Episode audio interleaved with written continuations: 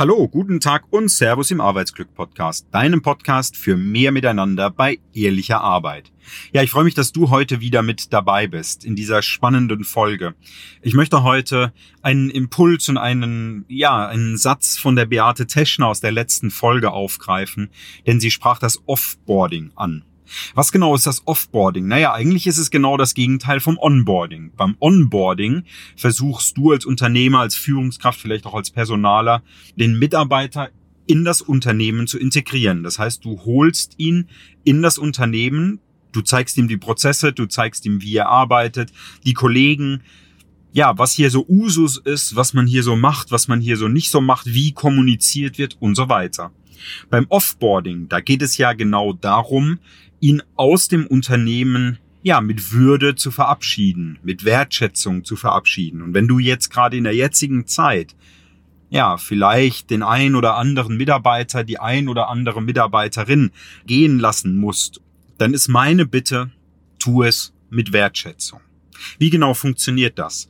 Offboarding fängt schon vor dem Offboarding an. Offboarding fängt schon Monate vorher an. Denn so wie du dich jetzt verhältst, wenn du jetzt ungefähr in drei Monaten einen Mitarbeiter gehen lassen musst oder möchtest, dann bleibt die letzte Zeit hängen. Du kennst vielleicht den Spruch, der erste Eindruck zählt, der letzte Eindruck bleibt.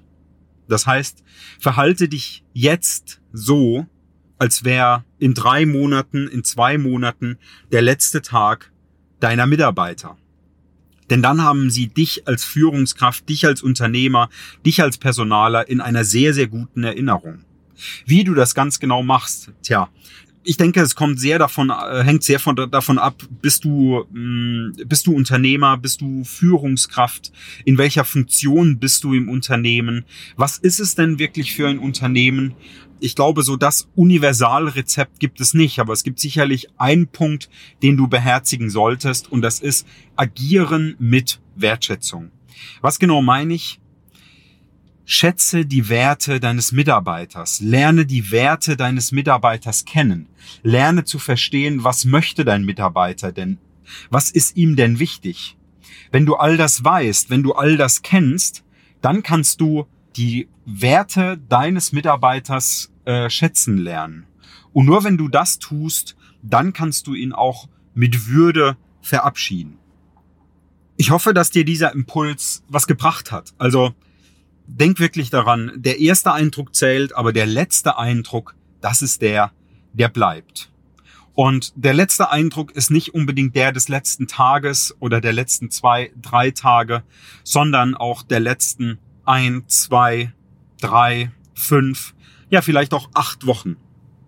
Also verhalte dich entsprechend sehr wertschätzend deinen Mitarbeitern gegenüber und du weißt nie, vielleicht bewirbt sich dein Mitarbeiter den du jetzt gehen lassen musst, doch vielleicht einmal wieder bei dir und sagt, das war gut. Ich bin zwar gekündigt worden, okay, aber ich verstehe die Gründe und ich verstehe, was dahinter gesteckt hat.